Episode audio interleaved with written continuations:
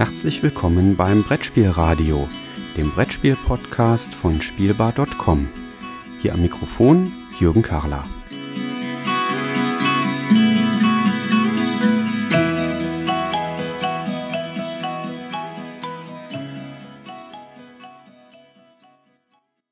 Ich bin hier auf dem Ravensburger Presseevent auf der Spiel 2018 und ich habe die tolle Gelegenheit mit Philipp Sprick vom Ravensburger Verlag zu sprechen und ich habe die Gelegenheit mit Marvin Brischke von Google Deutschland ähm, zu sprechen. Und das sind zwei ganz spannende Gesprächspartner, weil die beiden Firmen ähm, dieses Jahr ein neues Quizspiel auf den Markt gebracht haben und zwar No, das immer aktuelle Quiz. Philipp, zunächst einmal herzlich willkommen. Marvin, herzlich willkommen hier im Brettspielradio. Hi. Moin. Philipp, schaffst du es, das Spiel in anderthalb Minuten ganz kurz vorzustellen für die Zuhörer, die es noch nicht kennen? Das ist eine spannende Herausforderung, aber ich werde es versuchen. Okay, Google, setze den Timer auf anderthalb Minuten. Sehr schön. Okay. No ist das erste Brettspiel der Welt, das gemeinsam mit Google entwickelt wurde. Und es ist das erste Quizspiel der Welt, das immer aktuell bleibt. Möglich wird das dadurch, dass wir ganz gezielt den Google Assistant, den kostenlosen digitalen Sprachassistenten von Google, in das Spiel integriert haben. Das bedeutet, dass wir also Fragen stellen können, die es so in einem Quizspiel noch nie gab. Zum Beispiel, wie weit ist es denn von hier bis zum Eiffelturm? Oder jetzt um diese Jahreszeit ganz wichtig, wie viele Tage sind es denn noch bis Weihnachten? Aber auch, wie warm ist es jetzt gerade in Sydney? Insgesamt befinden sich in dem Spiel zwölf verschiedene Spielformen und bei einigen davon werden nicht nur die Antworten immer wieder aktuell und neu sein, sondern wir können auch immer wieder, wie von Zauberhand, neue Quizfragen und Themenspecials von, ja, von außen in die Spielschachtel hinein teleportieren.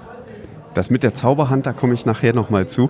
Äh, Marvin, von wem ging denn die äh, Aktivität aus, da was gemeinsam zu machen? War das eine Google-Aktivität, weil ihr das äh, Produkt, äh, den Google Assistant, stärker in den Markt bringen wollt? Oder ging das tatsächlich von Ravensburger Seite aus? Oder war es einfach zwei glückliche Treffer, die zusammengelangt sind?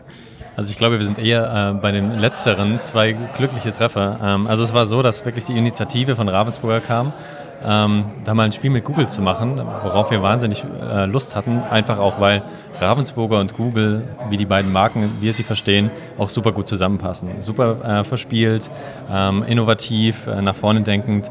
Ähm, und da haben wir dann gesagt, ein Quiz mit Ravensburger, da haben wir doch was. Ähm, und mit dem Google Assistant quasi die optimale Ergänzung, um sowas wie das erste niemals äh, quasi alt werdende Spiel zu machen. Das hat einfach wunderbar funktioniert. Philipp, das bedeutet aber, wenn es niemals alt werden soll, ihr müsst ständig neue Fragen reinbuttern. Ähm, bedeutet aber für einen Spieleverlag auch, ihr müsst auch Ressourcen dafür haben. Und das ist ja nur da, wenn ihr euch sehr, sehr viel davon erhofft. Wie wird das aussehen in nächster Zeit? Ähm, habt ihr da ein Redaktionsteam, was immer wieder nachliefert an Fragen? Also dieses Redaktionsteam freut sich schon sehr darauf, ähm, einmal in der Woche sich da dran zu setzen und sich zu überlegen, okay, was könnte denn das passende nächste Themenspecial sein, dass wir vielleicht an einem Tag Fragen rund um Halloween machen, dann in der Adventszeit ein Weihnachtsquiz und wenn es Richtung Ostern geht, das lustige Hasenraten. Das ist eine spannende Sache. Ähm, man kann es mit letztlich mit allen Google-Geräten äh, spielen, richtig? Genau, also überall, wo der Google Assistant drauf läuft, das ist in den meisten Fällen äh, einfach mein Smartphone oder äh, ein Smart Speaker wie der Google Home, ähm, aber perspektivisch eben auch im Auto oder ähm, im Badezimmer, also überall, wo ich ein Gerät habe, das, äh, wo der Google Assistant eingebaut ist. Aber ich kann es eigentlich auch mit Siri und Alexa spielen, oder? Mit Sicherheit kannst du es versuchen. Äh, ein paar Sachen werden, wird auch mit Sicherheit die Konkurrenz dir beantworten können. Ob das dann so gut ist wie mit uns, das können wir nicht sagen. Ähm, aber mit Sicherheit ein Teil, der außen vor bleiben wird, ähm, ist eben der Professor No, die Action, die ganz speziell von Ravensburger für den Assistant programmiert wurde und wo auch. Erzähl dazu, dazu doch vielleicht mal ganz kurz was. Was hat es mit diesem Professor No auf sich? Genau, also Professor No ist eine Spielform. Ähm, wir nennen es intern eine Action. Im weitesten Sinne ist es eine App für den Google Assistant, äh, die von Ravensburger programmiert wurde ähm, und wo man eben, wie Philipp schon gesagt hat, immer aktuelle ähm, Inhalte einfließen lassen kann. Das heißt neue Spiele, ähm, neue Inhalte. Ähm, und so ist das Spiel eben auch außerhalb der Google-Welt. Das heißt, wie weit es irgendwo hin ist ähm, oder ganz bestimmte Suchanfragen, ist es eben ein bestimmter Teil des Spiels, der anders ist, der wirklich unique ist und der nur funktioniert mit dem Google Assistant und von Ravensburger gebaut ist. Das heißt, da habt ihr auch programmiertechnisch äh, entsprechend äh, zumindest versucht, so ein kleines bisschen den Riegel vorzumachen, dass Siri und Alexa eben dann doch nicht äh, so gut damit funktionieren. Das ist einfach eine ähm, ja, eine, ein Inhalt des Spiels, der ganz speziell mit uns zusammen gemacht wurde. Ähm, in der Theorie kann man das mit Sicherheit auch mit anderen machen. Ravensburger und wir haben uns eben für unser Produkt entschieden, logischerweise. Da gibt es sicherlich keinen Vorwurf. Also man muss ja schauen, äh, dass man für seine Aktivitäten da auch gerade steht. Heißt, ihr habt von Google äh, in irgendeiner Form ein Content-Management-System zur Verfügung gestellt gekriegt, wo ihr über ein Formular Inhalte einspielt? Oder wie darf ich mir das vorstellen, wie da Redaktionsarbeit ab? Also klar, Fragen ausdenken muss auch jemand machen, aber irgendjemand muss sie ja ins System bringen. Äh, früher hat man sie auf Karten gedruckt und jetzt muss man sie in Google reinbringen irgendwie. Also ganz genau, das ist was, worüber ich als sehr analog denkender und spielender Mensch auch sehr froh war. Nicht nur, dass ich da ähm, durch dieses Projekt sehr viel über Digitalität im Spiel lernen durfte, sondern auch, dass dieses Content-Management-System genauso gebaut ist, dass es auch ein analog denkender Mensch wie ich ganz einfach befüllen kann, sodass ich wirklich die Kreativität spielen lassen kann und einfach mir überlegen kann, was ist die perfekte Frage für den heutigen Tag. Mhm. Unheimlich spannend. Ähm, Content-Management-System wird von euch betreut oder läuft bei Ravensburger? Wie macht ihr das? Also alles, was das Spiel angeht, Inhalte etc., ähm, ist komplett in Ravensburger Hand. Mhm. Wir haben quasi die, die, Werkzeuge gestellt, die Plattform gestellt, ähm, aber es ist komplett äh, ja, die Gedankenarbeit und die Brainpower äh, von Ravensburger, die da eingeflossen ist. Mhm, okay. Das heißt, ihr habt auch äh, die digitale Schiene von Ravensburger mit reingeholt oder ist es wirklich ganz klassisch nur im Spieleverlag verortet, das Quiz? Da liegst du absolut richtig. Also wir haben sehr viel Support von unseren Münchner Kollegen bekommen, so dass es also wirklich im Rahmen von wöchentlichen Calls, wo dann ähm, Googler aus der Schweiz, wo äh, Leute aus Großbritannien, wo natürlich das Hamburger Google-Team, das heute auch hier vor Ort ist, ähm, aber auch unsere Münchner Kollegen und das Ravensburger Headquarter zusammengesessen haben und Kreativität haben spielen lassen in einem wirklich äh, sehr agilen, sehr kreativen und sehr konstruktiven Prozess. Jetzt muss man immer, wenn man mit, äh, mit diesen äh, amerikanischen Startups arbeitet, ne? äh, muss man ja auch immer die Frage nach Datenschutz stellen. Das bleibt dann hier auch nicht aus. Also wenn ich an unseren Messestand denke, das, was wir da am intensivsten dran haben, wir haben ja einen Beeple-Messestand dieses Jahr erstmalig, ähm, dann ist das, was wir am intensivsten da haben, äh, die Datenschutzerklärungszettel, äh, die alle Teilnehmer des Schlag den Geeks äh, ausfüllen mussten dieses Jahr. Ähm, das müsst ihr wahrscheinlich in dem Spiel auch äh, in irgendeiner Form berücksichtigen, den europäischen und deutschen Datenschutz. Also wir gehen mit dem Thema ganz offen und ganz transparent um. Deswegen haben wir uns auch entschieden, einen extra Hinweiszettel in die Schachtel mit aufzunehmen, der also nicht irgendwo in der Anleitung untergehen kann oder so, sondern ganz prominent im Spiel platziert ist und der den Kunden über alle Aspekte der Datenschutzgrundverordnung und des Umgangs damit dann informiert, sodass er weiß, an wen er sich wenden kann ähm, und was in dem Spiel wie funktioniert. Habt ihr die Gelegenheit, auch ähm, an Daten ranzukommen? Also Szenario, was ich mir vorstelle, dass äh, Nutzer des Spiels oder Spieler des Spiels ähm, sich auch noch Fragen ausdenken, wo ihr sagt, oh Mensch, grandiose Frage, sind wir in der Redaktion noch nie drauf gekommen, müssten wir eigentlich aufgreifen quasi für das Erweiterungspack, was dann 2019 an den Markt kommt.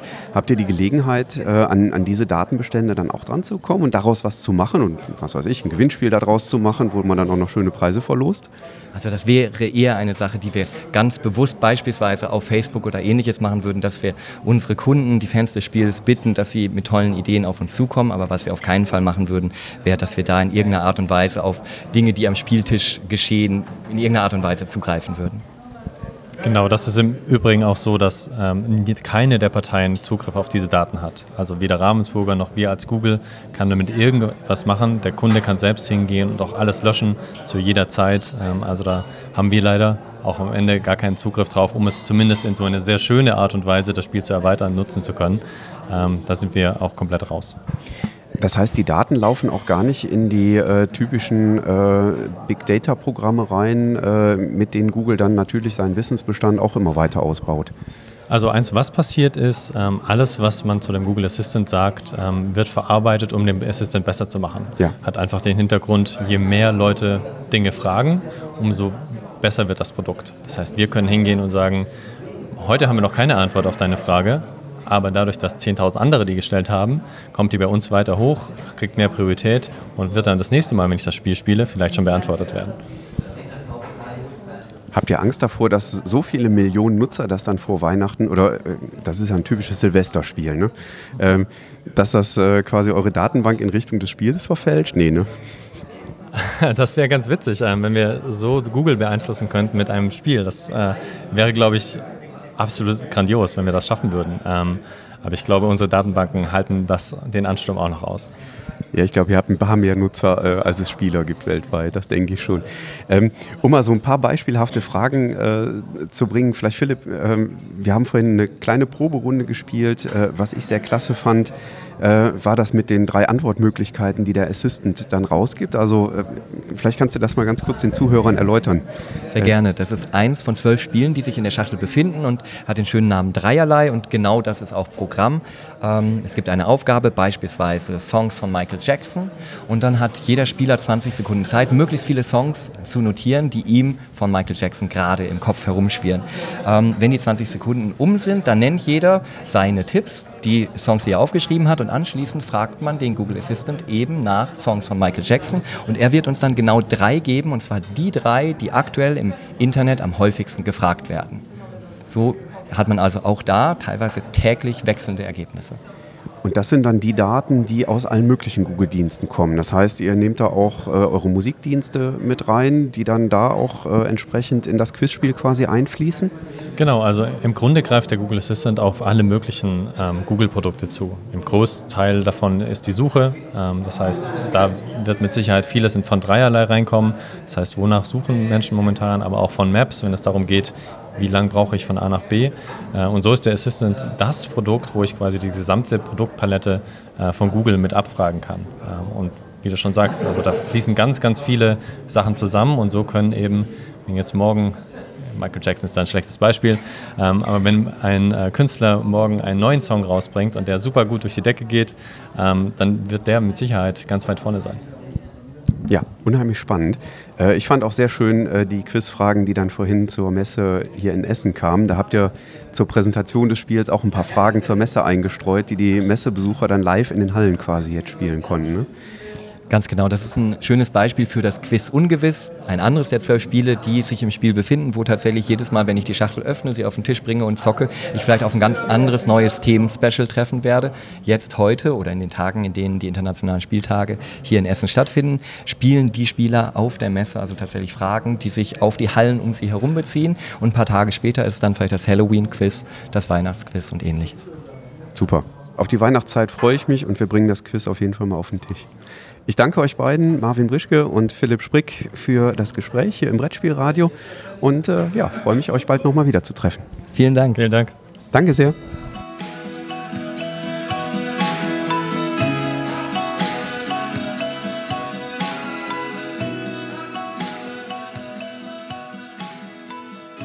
Vielen Dank fürs Zuhören. Feedback, Fragen und Anregungen – bitte gerne an die E-Mail-Adresse info@spielbar.com als Kommentar direkt auf der Webseite spielbar.com oder in den Twitter-Feed spielbar-com.